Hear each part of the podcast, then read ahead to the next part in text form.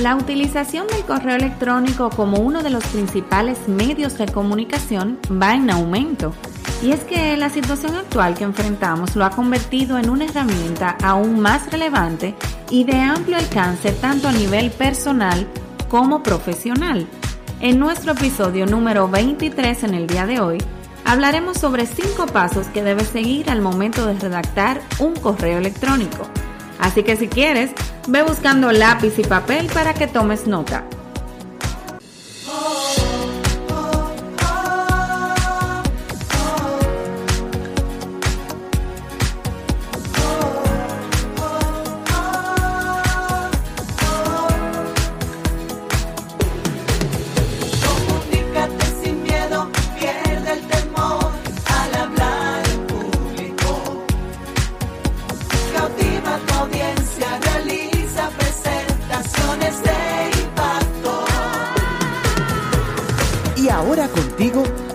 Elizabeth Vargas, especialista en comunicaciones corporativas y marketing, asesora y capacitadora en técnicas de oratoria y redacción de discurso. Operación Comunícate.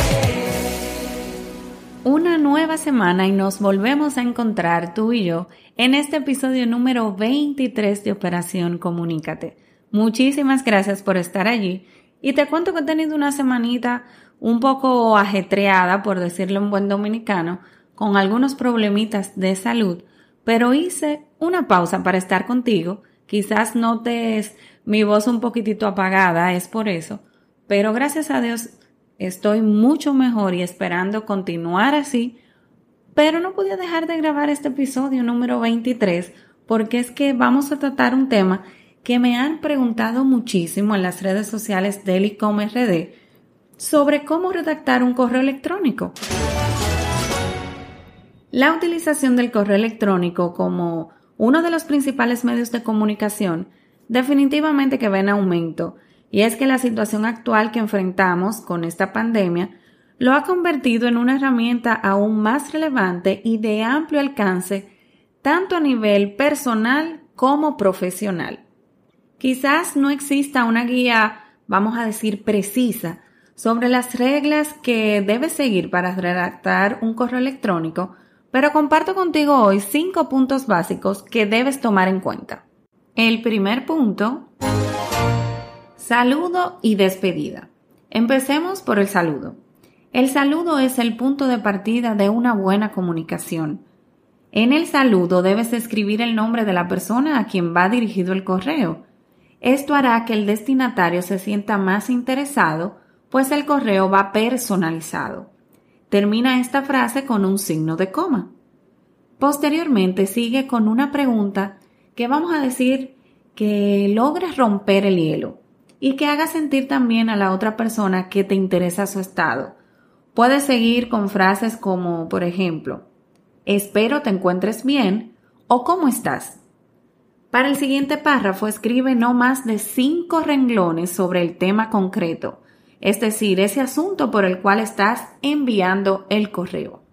Y refiriéndonos a la despedida, trata de terminar tu correo con una frase que marque la acción que te interesa que suceda. Por ejemplo, gracias por tu atención, quedo en espera de tu respuesta, o en espera de una respuesta favorable, sigo a tus órdenes, o espero consideres mi petición, seguimos en contacto. Segundo punto, Datos de contacto. Los datos de contacto abren la puerta a una nueva comunicación. Después de la despedida, escribe saludos y tu nombre completo, nombre y apellido. Si trabajas, por ejemplo, en una empresa, es conveniente que elabores una firma. La mayoría de los correos corporativos te permiten personalizar esta firma. En la firma puedes incluir el nombre o el logo de la empresa, tu nombre completo, tu posición o puesto, tu correo electrónico y el teléfono. En caso también de contar con otros medios de comunicación, por ejemplo Skype, agrega tu usuario. El tercer punto, cuida tu ortografía. Definitivamente que esto habla mucho de ti. El hecho de no incluir mayúsculas donde corresponde, por ejemplo, en nombres propios, nombres de marcas o compañías o nombres de países. Acentos tanto en mayúsculas como en minúsculas dice mucho de tu capacidad profesional.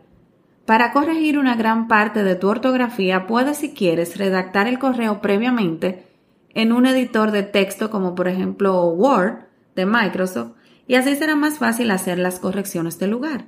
Una vez que termines, cópialo y pégalo en el correo. El cuarto punto, y ojo aquí, cuida tu redacción. Dependiendo a quién estés enviando ese correo y la confianza o vamos a decir cercanía que tengas con esa persona, tú decides si hablar de, de tú o hablarle de usted. Pero independientemente de la forma con la que te dirijas, utiliza palabras formales y serias. No escribas textos tan largos. Es que las personas, tú sabes, que no tienen tiempo para leer, cada vez tienen menos tiempo. Por eso debes tratar de sintetizar tus ideas, es decir, resumirlas y distribuir el contenido en dos o tres párrafos a lo mucho. Trata por igual de utilizar correctamente las comas. En muchas ocasiones las frases cambian completamente su sentido cuando se hace uso de comas o cuando no se utilizan o se omiten. Así que ten este punto muy pendiente. Y por último, llegando al paso Número 5. Revisa tu correo antes de darle send, antes de enviarlo. Definitivamente es muy común que escribamos cosas que no debían ir en ese correo o que se nos pase alguna falta ortográfica. Aun si lo redactas en un editor de texto como Microsoft Word, por ejemplo, revísalo antes de enviarlo. Recuerda que es un correo personal y que no deben existir errores gramaticales ni de redacción porque tu capacidad profesional está en juego. Si justo te acabas de iniciar en el mundo corporativo o tienes un correo muy importante que enviar a un superior o a un colaborador, pues creo definitivamente que puedes aplicar estos cinco pasos para comprender cómo redactar un correo electrónico y hacerlo de la manera correcta. ¿Qué te parece?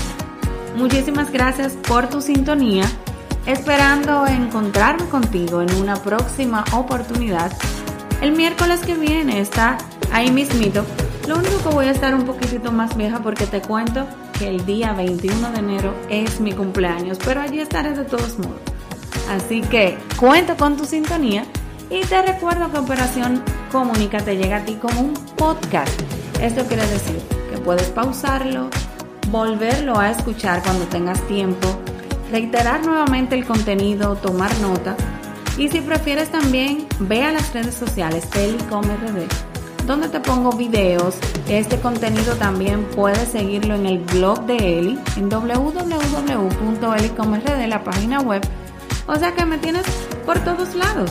Espero poderte ayudar y llevarte de la mano a vencer el miedo de hablar en público, redactar un correo y miles, miles, miles de formas para que te comuniques. Porque adivina qué, lo que no se comunica simplemente no existe.